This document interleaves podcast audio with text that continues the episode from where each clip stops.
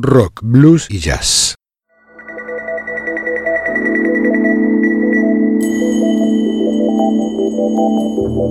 Desde algún rincón de una galaxia lejana llega una señal, una conexión inesperada con el futuro, una puerta sin picaporte, una travesía sin mapas ni brújulas. Esto es Ubik, oídos para mirar ojos para escuchar.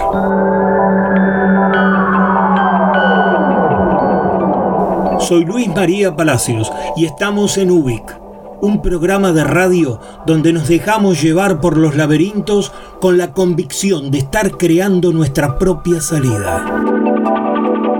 Porque es lunes y son las 22 horas, en el Señor Vivachi Radio Online comienza UBIC lo que fue y será.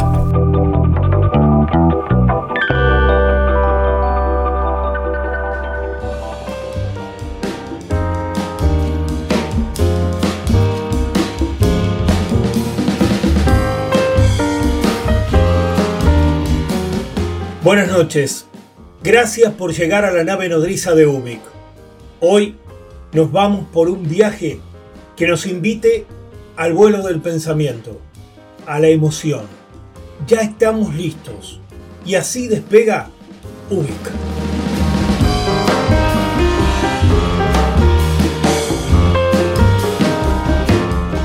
Mirarnos, reconocernos, pensar sobre quiénes somos, cómo somos, de qué manera decidimos y actuamos en medio de esta vorágine de los tiempos tan cambiantes buscar un reflejo de nosotros mismos que hoy encontramos entre los decires poéticos de Héctor Negro.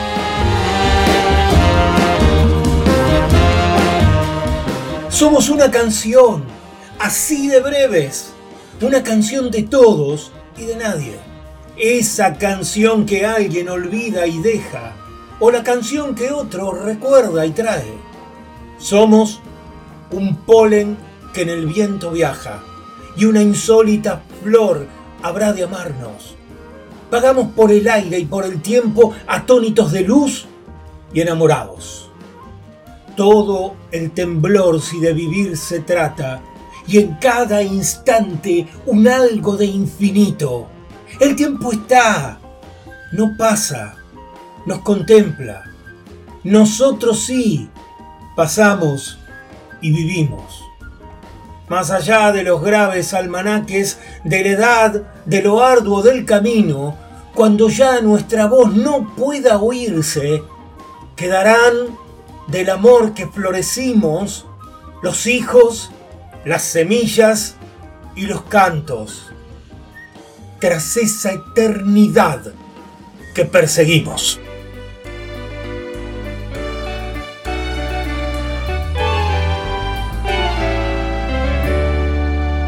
Miremos este espejo bruñido y reluciente, sin el engrupe falso de una mentira más.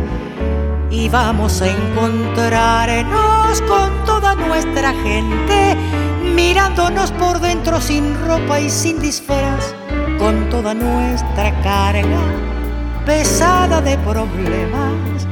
Hagamos un teorema de nuestra realidad Juguemos todo el vento, la torre y el alefil en este escrachamiento de frente y de perfil.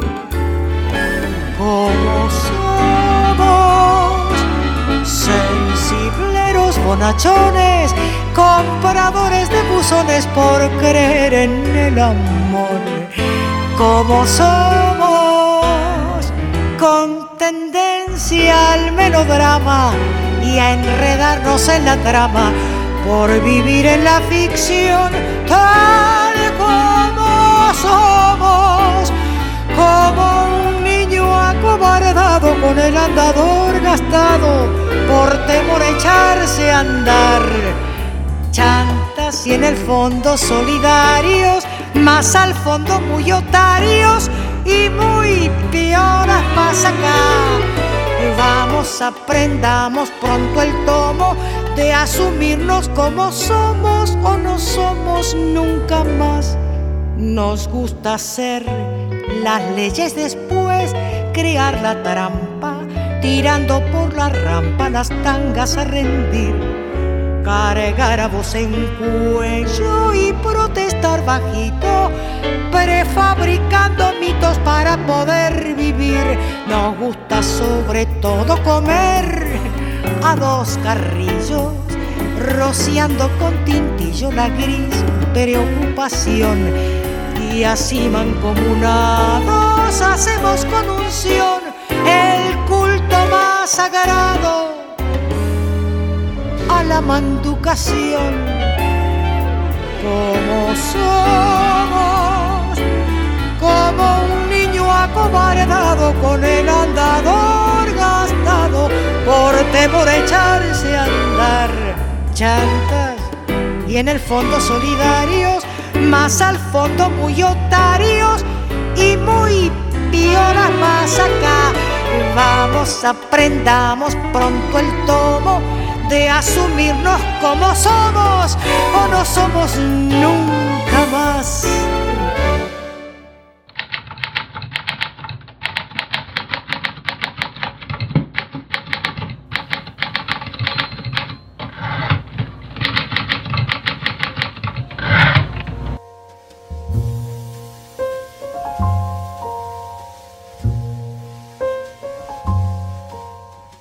Seguimos metidos en la historia de nuestros pseudohéroes, Echenique y Tony García. En el último capítulo los dejamos en el momento cuando en pleno recital de Marcial Díaz suenan dos disparos, cae un cuerpo con dos balazos sangrantes y entre gritos y corridas, Echenique termina golpeado.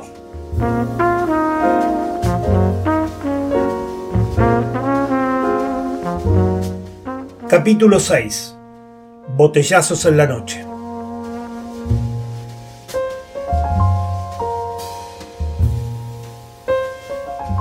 Con los ojos abiertos, Echenay reconoció la pieza estrecha en la que estaba tirado. La mezquina lamparita, el elástico apoyado contra la pared descascarada, la pila de botellas.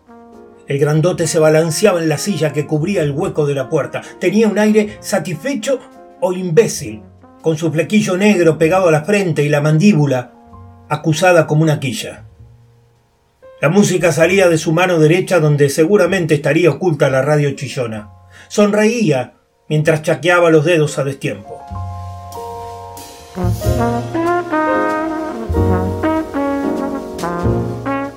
El veterano giró la cabeza lentamente y localizó a Tony, sentado o tirado con la cabeza ladeada, apoyada en la pared. Su pie izquierdo estaba cerca de la cintura del gallego. Le dio un golpe que lo conmovió. Tony se agitó y no abrió los ojos. En ese momento, por encima de la música, a través de ella comenzó a crecer una sirena. El grandote silenció la radio con un apretón suave de su puño y abrió la puerta de un tirón. La sirena llenó la pieza como una ola. El matón ocultó la noche con su cuerpo. Por encima del hombro, Echenike Vio retazos de cielo oscuro, algunas estrellas. Volvió a golpear con el pie. Por los sacudones de las costillas o por las breves ráfagas frescas que se colaron por la puerta abierta, en un momento dado Tony dijo algo, movió pesadamente la cabeza y despertó.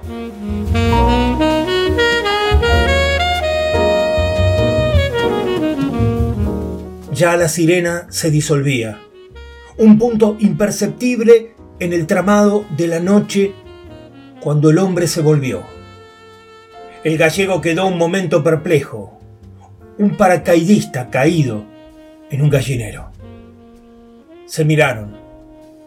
¡Loureiro! gritó Tony García. ¿Qué haces, Loureiro?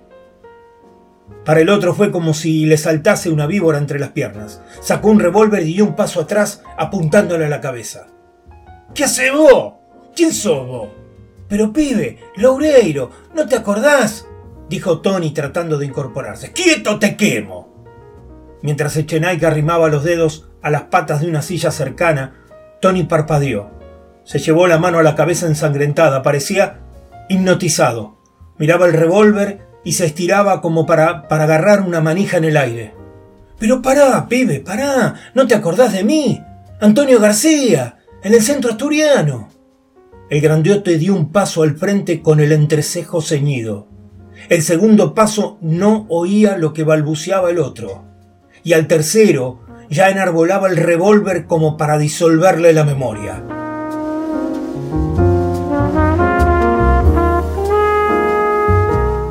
En ese momento, Echenique dio un tirón y arrastró la silla violentamente contra las piernas del matón. Fue un golpe sonso pero exacto, en la parte de atrás de la rodilla. El grandote vaciló y se vino en banda, con una puteada inconclusa. No había llegado al suelo cuando ya Echenique le había tirado dos botellazos. El primero le resultó alto por el apuro, el segundo, de vuelta, le partió la frente y dejó el vidrio más grande del tamaño de una mosca. El matón quedó tendido. No se movió más. Abrió lentamente las manos, la radio se deslizó de sus dedos y comenzó a funcionar.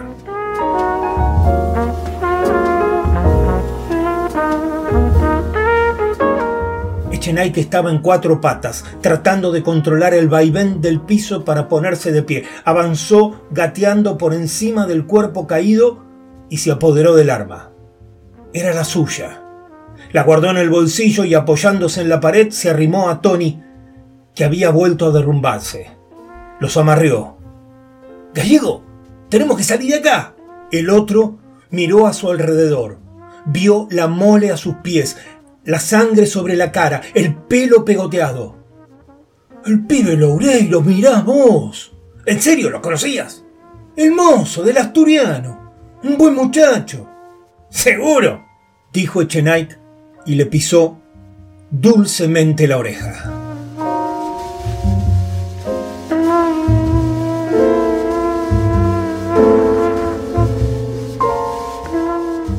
Manual de Perdedores. Esta historia continuará.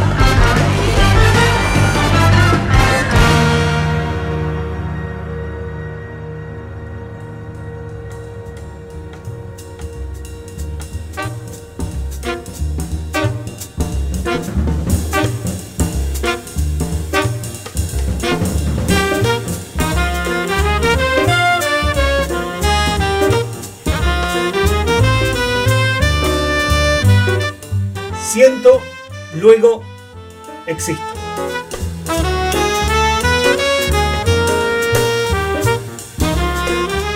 Hoy viene de visita a Ubik Santiago Vilinkis.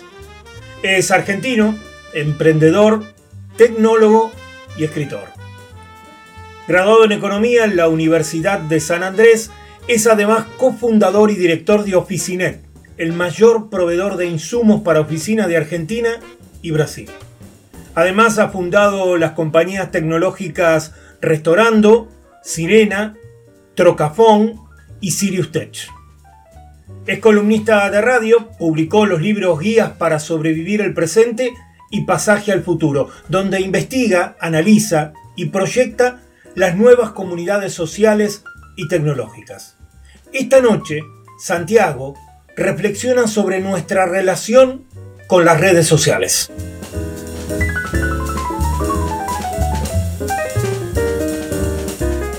¿Qué nos está pasando? ¿Por qué vivimos obsesionados por nuestras pantallas? Hoy desbloqueamos el celular 150 veces al día. Esto es una vez cada seis minutos durante el tiempo que pasamos despiertos. Decidí investigar sobre el tema y llegué a una conclusión que me impactó.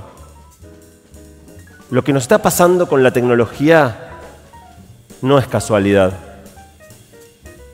La Universidad de Stanford está ubicada en el corazón de Silicon Valley, la cuna de las mayores compañías tecnológicas del mundo. Ahí tiene su sede el Laboratorio de Tecnología Persuasiva, donde investigadores brillantes trabajan, de acuerdo a sus propias palabras, para ver cómo usar las páginas web y las aplicaciones móviles que utilizamos para manipular lo que pensamos y lo que hacemos. Intentar persuadir a los demás es tan viejo como el mundo.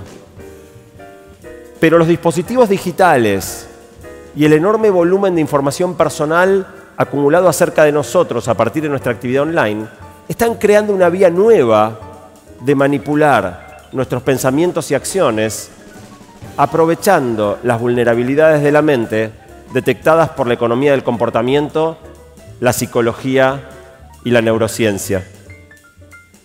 Los ejemplos abundan. En la escala social, los intentos por, manipular elecciones, la proliferación de noticias falsas, el agrandamiento de todas las grietas. En la órbita personal, padres que no vemos a nuestros hijos y al revés. Reuniones donde cada uno está más preocupado por lo que pasa en su pantalla que por lo que pasa a su alrededor. Una dificultad cada vez más grande para concentrarnos. Este fenómeno empezó con la expectativa inicial de que todo en Internet tenía que ser gratuito. Un grupo de compañías tuvo que encontrar la manera de ganar dinero sin cobrarle a los usuarios. Lo primero que hicieron fue poner publicidad y empezar a cobrarle a los anunciantes. Después vino empezar a recopilar este montón de datos personales para ultra segmentar el mensaje que nos dan a cada uno.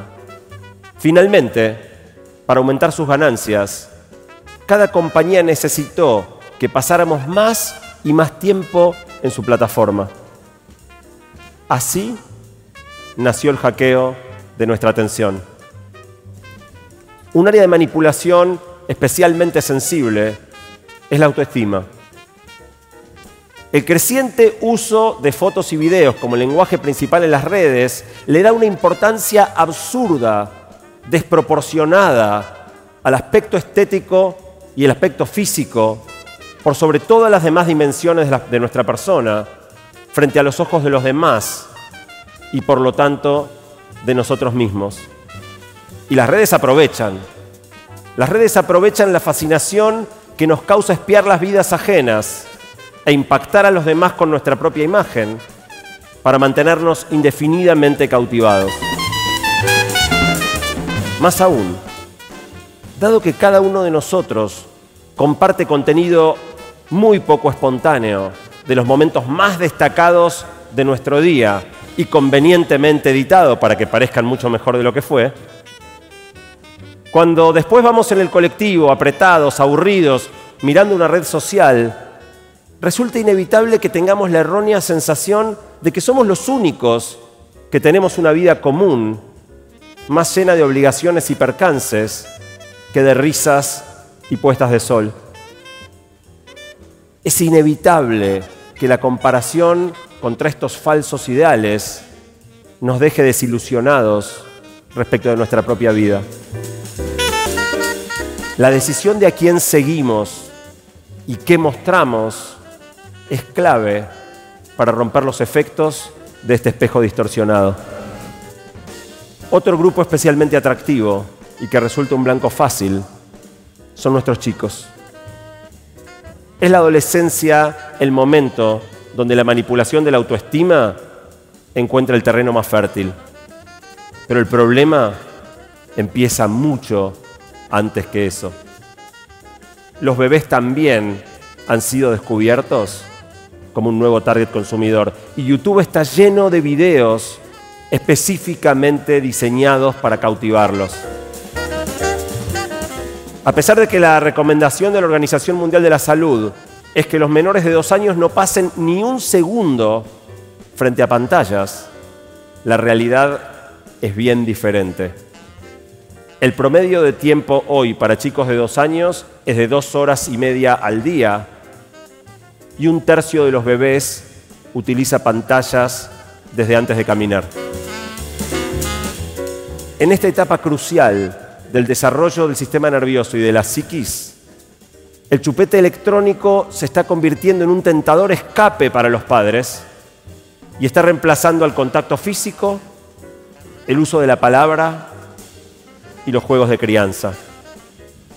Porque si bien por inercia seguimos llamando teléfono celular a la supercomputadora ultraliviana que cada uno lleva consigo, este aparato es todo. Es, sí, un celular, pero es también una cámara de fotos, un televisor, un GPS, una consola de juegos, una filmadora, un navegador de internet, una linterna, un reloj despertador, una calculadora, un equipo de música y muchas cosas más. No solo es todo, está con nosotros en todo lugar y en todo momento, ofreciendo la promesa de un flujo ilimitado de contenido capaz de llenar el vacío de cada instante de nuestra vida. Y sin embargo, en esta era de hipercomunicación, los estudios muestran que la cantidad de gente que se siente sola jamás fue tan alta como ahora. No hay peor soledad que la soledad rodeado de gente. ¿Qué hacemos entonces? ¿Abandonamos los celulares y damos de baja las redes sociales? No, no hace falta llegar a tanto. Las ventajas de la vida conectada son demasiado grandes como para renunciar a ellas. Pero estamos en una lucha desigual entre compañías muy sofisticadas y usuarios que actuamos con ingenuidad. Firmamos un contrato escrito por la otra parte sin siquiera poder leer ni saber qué diablos estamos firmando. Para nivelar la cancha, necesitamos entender cómo funcionan estos mecanismos para poder defendernos de la manipulación. Si nos preguntamos cómo cada una de estas compañías gana dinero, resulta más fácil tratar de imaginar qué tipo de conductas pueden querer estar induciendo en nosotros y qué tipo de información pueden estar procurando para hacerlo. Los dispositivos y las redes nos mantienen ensimismados, distraídos, impacientes y enfocados en el consumo pasivo. Pero no tiene por qué ser así. Es momento de abandonar la ingenuidad y lanzar la contraofensiva. Podemos recuperar el control de nuestra vida para aprovechar los beneficios de la tecnología sin quedar atrapados en ella. Aprovechar la supercomputadora que llevamos con nosotros para crear, no solo para consumir. Usarla para vivir experiencias compartidas, en vez de quedar cada uno encerrado en su propia pantalla. En definitiva, el desafío es poner las plataformas y los dispositivos al servicio de la vida que queremos vivir, no de la vida que otros necesitan que vivamos.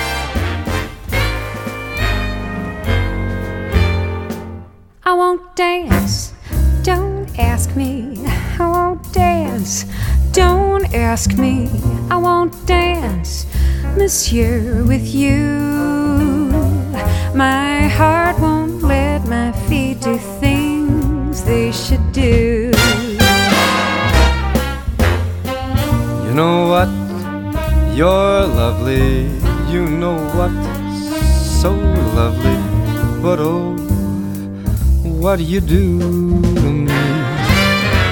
I'm like an ocean wave that's bumped on the shore.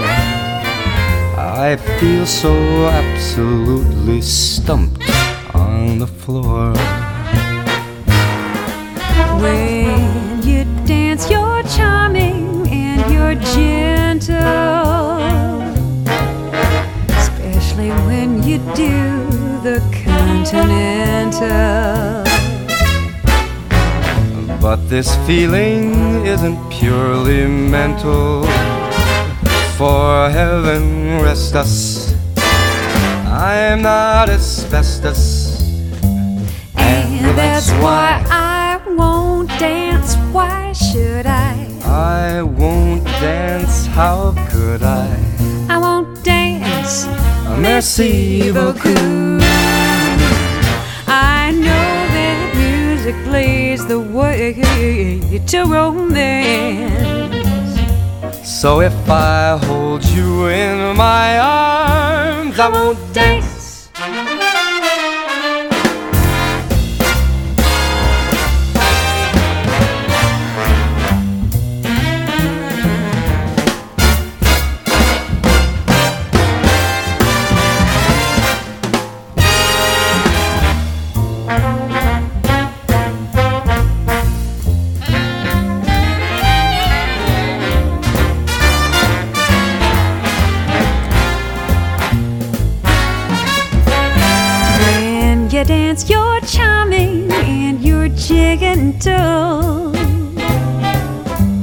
Especially when you do the continental. But this feeling isn't purely mental. For heaven Rest us. I'm not asbestos. And that's why I won't dance. I won't dance. Why should I? I won't dance. I won't dance. I?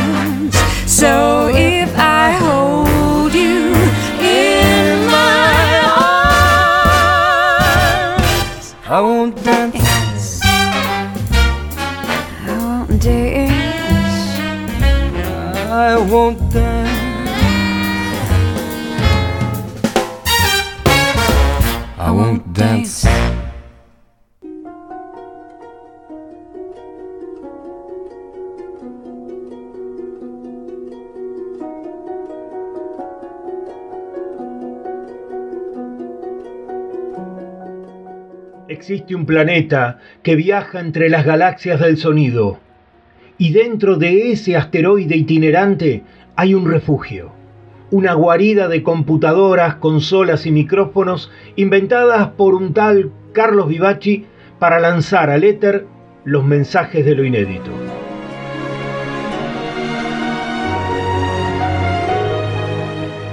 Desde esta madriguera artística llamada El Señor Vivaci Radio Online se emite UBIC, como hoy, como cada lunes a las 22 horas.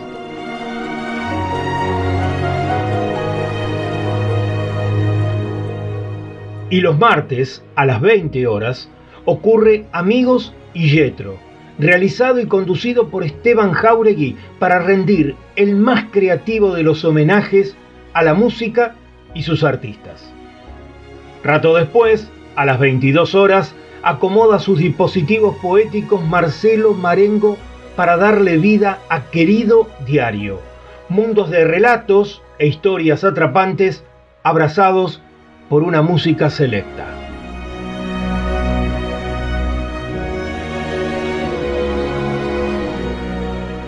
La radio está encendida y emitiendo las 24 horas. Sin embargo, cuando es miércoles y dan las 20 horas, se registra intenso tráfico sonoro justo en el momento que ocurre Nuevos Aires. Es el talento radial de Dick Di Blasio trayendo toda la movida emergente del arte independiente. Dentro de ese vigor radial, a las 22 horas, sucede el programa que le da sentido y proyección a esta radio. El señor Vivaci, una nave de itinerarios musicales con novedosos descubrimientos conducido con el personal estilo de Carlos Vivaci.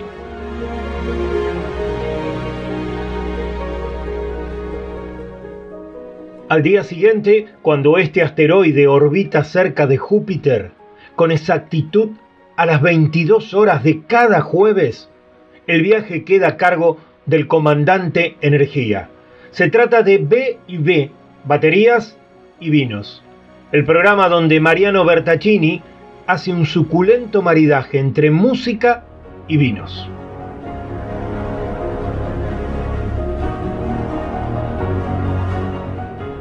Dominicus es domingo y según la etimología es el día del Señor. Según esta radio es el día del Señor Vivaci. Bonus track. A las 20 horas vuelve Carlos Vivaci. Cada domingo llega con oyentes, con amigos y entre todos arman un fogón radial inusitado.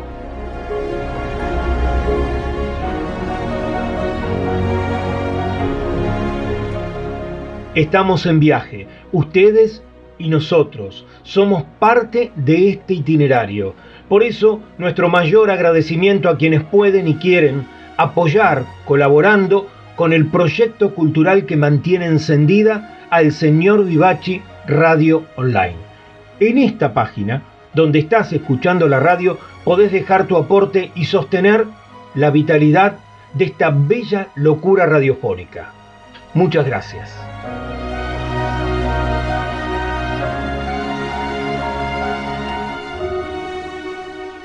Estamos dentro de un planeta en constante viaje.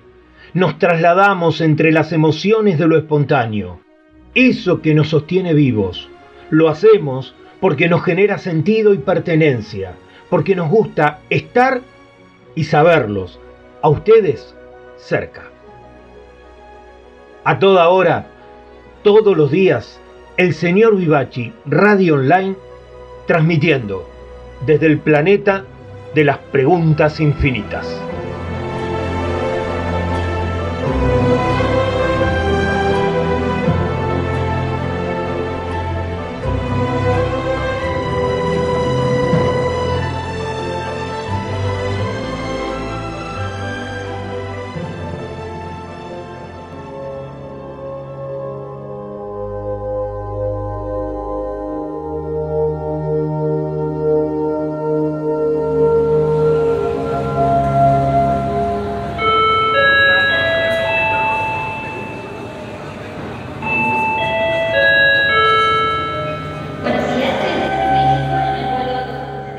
Equipaje de palabras.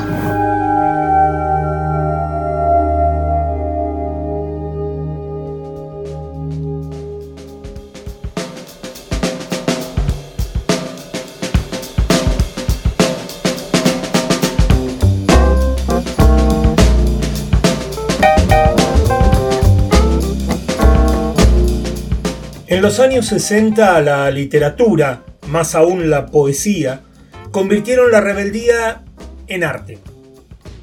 De aquellos tiempos es que se recuerda y se sigue revisitando y disfrutando la obra de Allen Ginsberg, de Jack Kerouac, Williams Burroughs, de Gregory Corso, de Lawrence Ferlinghetti, entre tantos otros.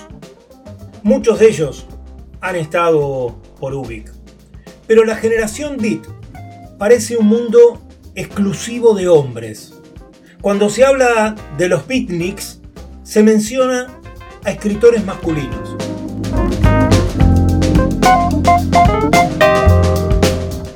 Las escritoras mujeres quedaron ocultas, cubiertas por los estereotipos de la época, por las barreras morales y por la exclusión. Aunque en realidad esta generación tiene una riqueza única, novedosa, muy emocional creada a través de sus escritoras.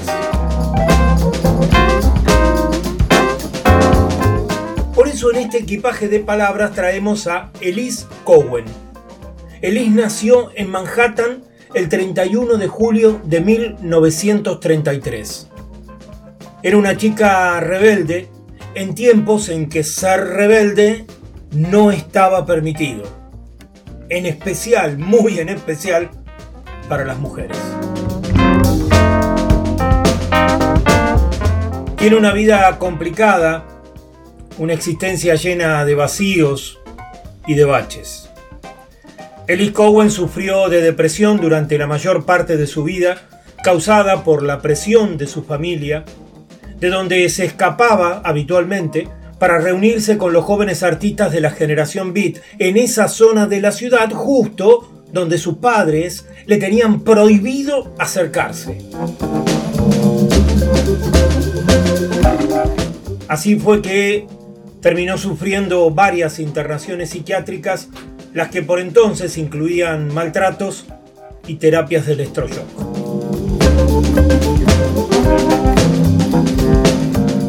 Elise Cowen y sus poemas, sus cintos, feroces, furtivos.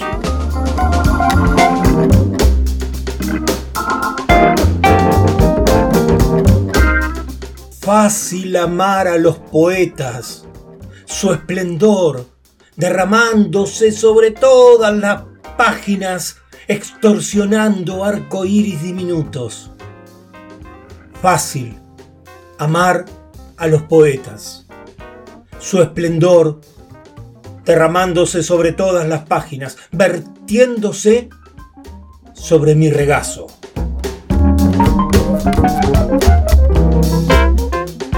Fácil amar de Cohen.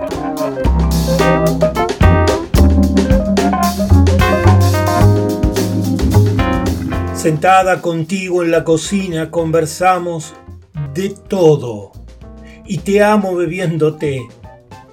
Eso es la palabra perfecta, regia y hermosa. Oh, cuánto deseo aquí mismo tu cuerpo, con o sin poemas barbudos.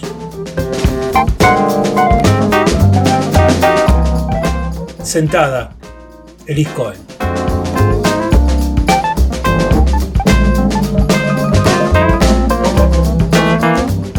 la cabeza girada hacia el otro lado, las manos en la bolsa de papel, en el cajón, apretando la golosina.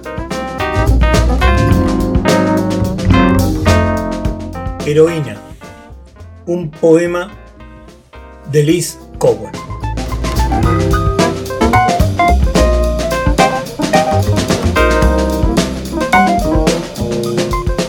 Su íntima amiga y también poetisa, Joyce Johnson, es quien más la conoció Y así ella misma la definía. A menudo he pensado que Liz nació demasiado pronto, en un tiempo más tolerante con el comportamiento inconformista de las mujeres, podría haber sobrevivido. Elise no podía ocultar lo que era. Ella nunca podía ponerse una máscara. Entró y salió del mundo tal como era.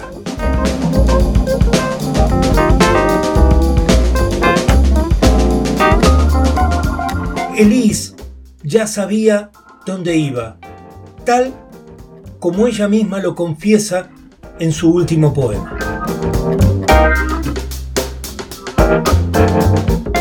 Muerte, ya llegó.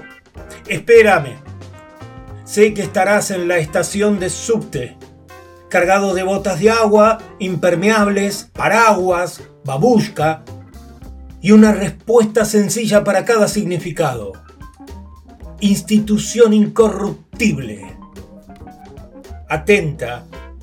Aguas fiestas de huellas dactilares. Escucha su afirmación.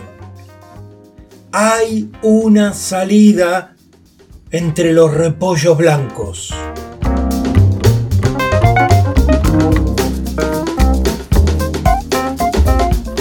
Elise Cowen, luego de escribir este poema, saltó atravesando la ventana del departamento de sus padres desde un séptimo piso.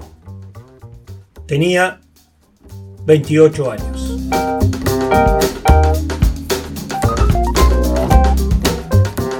A los pocos días de su fallecimiento, su familia y los vecinos se encargaron de quemar todos sus cuadernos y escritos. Solo llegaron a nuestros días unos pocos poemas rescatados por un amigo.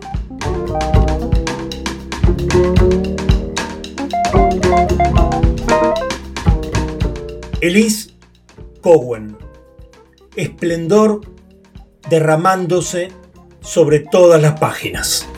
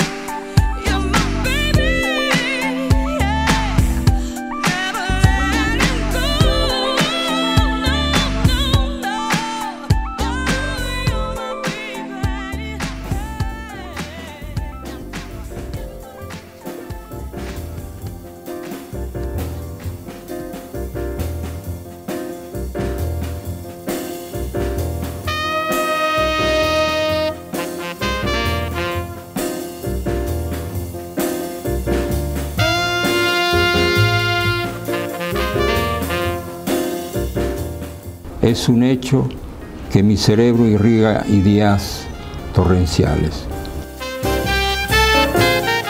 Hubo una primera lluvia. Me llevé las pisadas del hombre al espacio. Pregunten por mi mediodía, por la red del mundo, por un apellido del amor, por el hueco de mis manos. Este poema fue escrito a los 13 años por Ferdinand Falik, quien nació en la antigua Checoslovaquia el 26 de abril de 1924. Llegó al país a los 4 años de edad y fue escultor, pintor, teórico y poeta. Y esencialmente uno de los precursores del arte de vanguardia, un visionario del arte cinético, lumínico e hidrocinético, que un día decidió naturalizarse argentino y empezar a usar su nombre artístico. A partir de ahí todos lo conocimos como Guyula Cosice, el pionero de conjugar arte, ciencia y tecnología. Guyula Cosice. Pero cada época, insisto, tiene su vanguardia. De manera que yo con- considero que en las vanguardias hay un elemento de ir siempre hacia lo que no se conoce, hacia lo desconocido.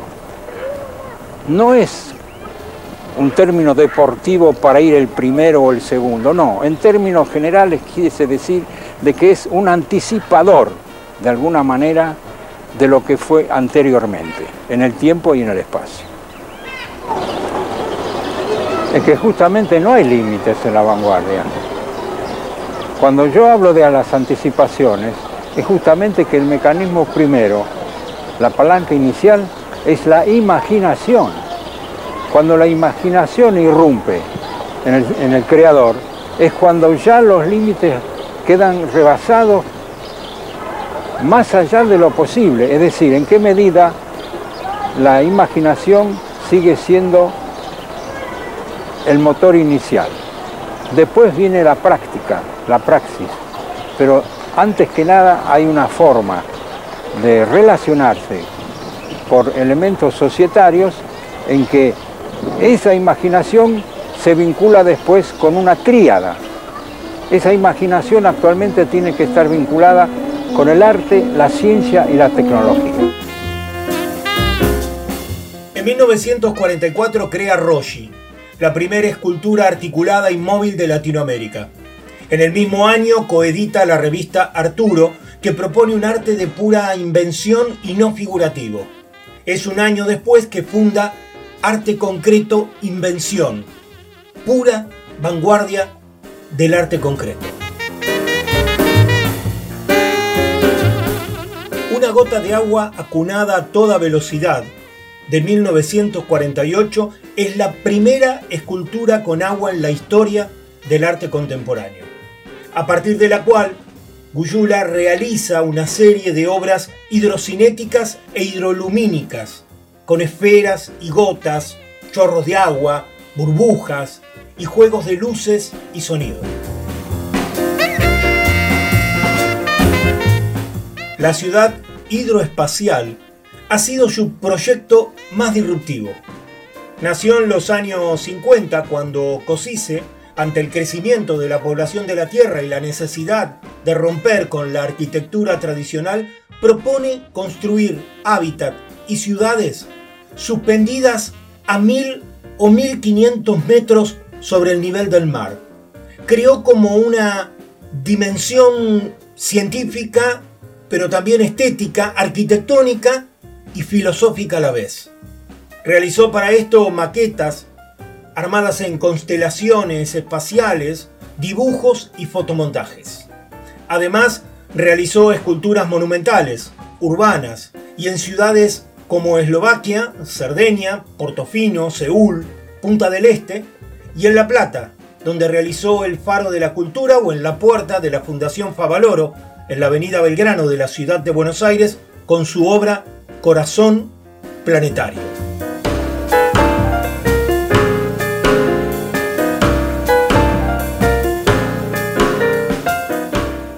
Ahora venía a ver las maquetas de la ciudad hidroespacial. Esto, ponerle que tenga 50 metros, 40 metros, 30 metros, no interesa, 20 metros, pero está suspendido en el espacio. Esto se puede ya suspender con energía en frío. En frío quiere decir que puede haber, la NASA ya lo descubrió, pero lo llama en frío ahora. Es la fusión. Es la fusión energética en frío. De manera que, si eso es posible, ahora tenemos 6.500 millones de habitantes en el mundo. En el- creo que es esa cifra, a lo mejor me equivoco. 6.500 más o menos. Bueno, yo nunca lo conté. Bueno, Entonces, vos te imaginas, dentro de 20 años, ¿cuánto va a haber? Y va a haber una- Hay que ocupar el, el territorio que uno tiene, hay que ocupar el océano y vivir a 1500 metros, que se puede, no necesitas oxígeno. Yo no trato de irme fuera de la borda en la estratosfera, me quedo acá, bajo a tierra cuando quiero, amerizo cuando quiero. ¿Pero qué? El hecho es que todavía esto sí no lo reconocen, creen, que, creen todavía que es una utopía. Este manifiesto es para Guyula Cosice, por, por recordarlo y para recordarnos que hay mucho nuevo por crear. Y lo vamos a hacer también a través de unos fragmentos de su propio manifiesto, el manifiesto Madí, aquel que fuera publicado en 1946. Se conocerá por arte Madí la organización de elementos propios de cada arte en su continuo. El dibujo Madí es una disposición de puntos y líneas sobre una superficie. La pintura Madí, color y bidimensionalidad. Marco recortado e irregular. Superficie plana y superficie curva o cóncava. La escultura Madí, tridimensionalidad, no color, forma total y sólidos con ámbito, con movimiento de articulación, rotación, traslación, etc. La arquitectura Madí, ambiente y formas móviles, desplazables. La música Madí, inscripción de sonidos en la sección áurea. La poesía Madí, proposición inventada, conceptos e imágenes no traducibles por otro medio que no sea el lenguaje. Suceder conceptual puro. El teatro Madí, escenografía móvil, diálogo inventado. La novela y cuento Madí, personajes y acción sin lugar ni tiempo localizados, o en lugar y tiempo totalmente inventados. La danza Madí, cuerpo y movimiento circunscriptos a un ambiente medido sin música.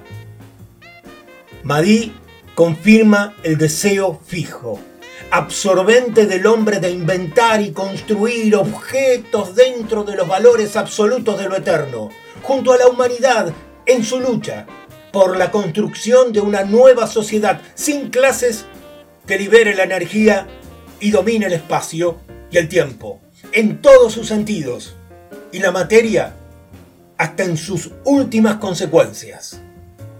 Para el madismo, la invención es un método interno, superable, y la creación una totalidad incambiable. Madí, por lo tanto, inventa y crea.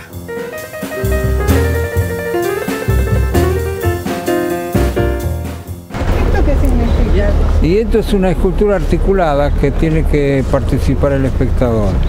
Ahora, que son módulos de bronce en que está la dinámica que viene a ser una dinámica del arte cinético. Esto se adelantó muchos años al arte cinético, que es el arte en movimiento, ¿no? Eh, no tiene que tener significado, tiene que tener presencia. Es una- ¿Le gusta? Bueno, es suficiente.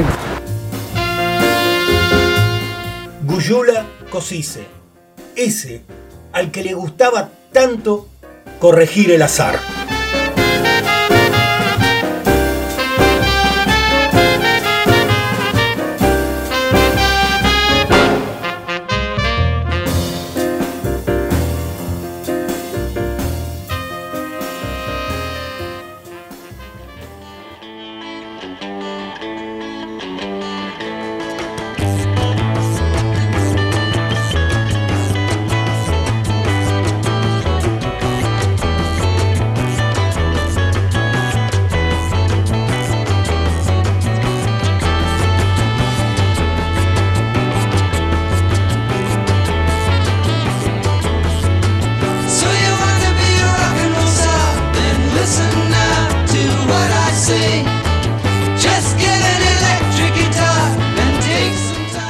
Este viaje de Ubik trajeron su música Alan Braunban, Eladia Blasquez, Ibrahim Mahalouf, Paul McCartney con Wings, McCoy Tyner, Jane Monheit, Bedesky, Martin Angut, Tina Moore, Juan Carlos Paz y The.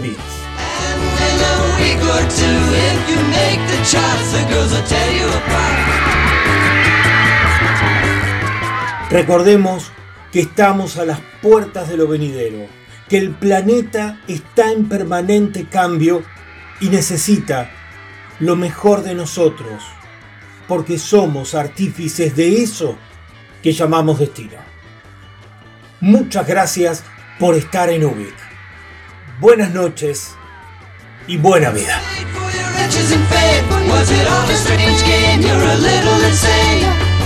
Money that came and the public acclaim. Don't forget what you are. You're a rock and roll star.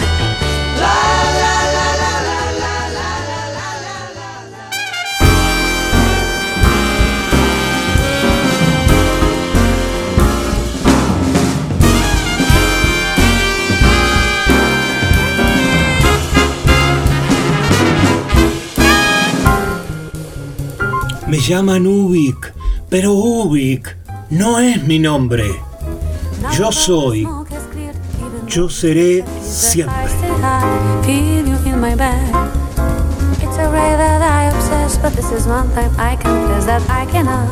Get Hasta acá hemos sido apenas un indicio perdido en el universo.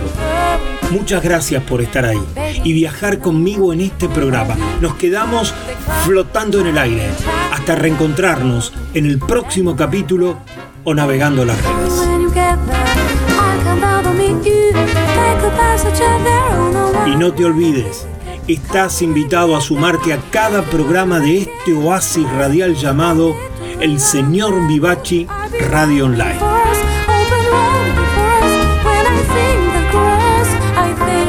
Desde el planeta de las preguntas infinitas, esto ha sido... Uh.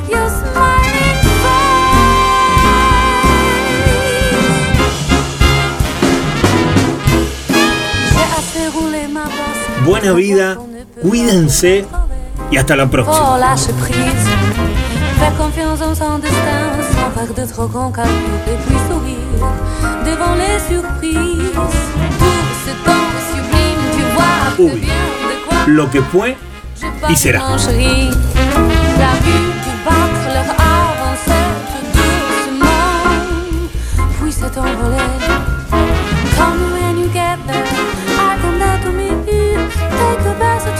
Oh, on a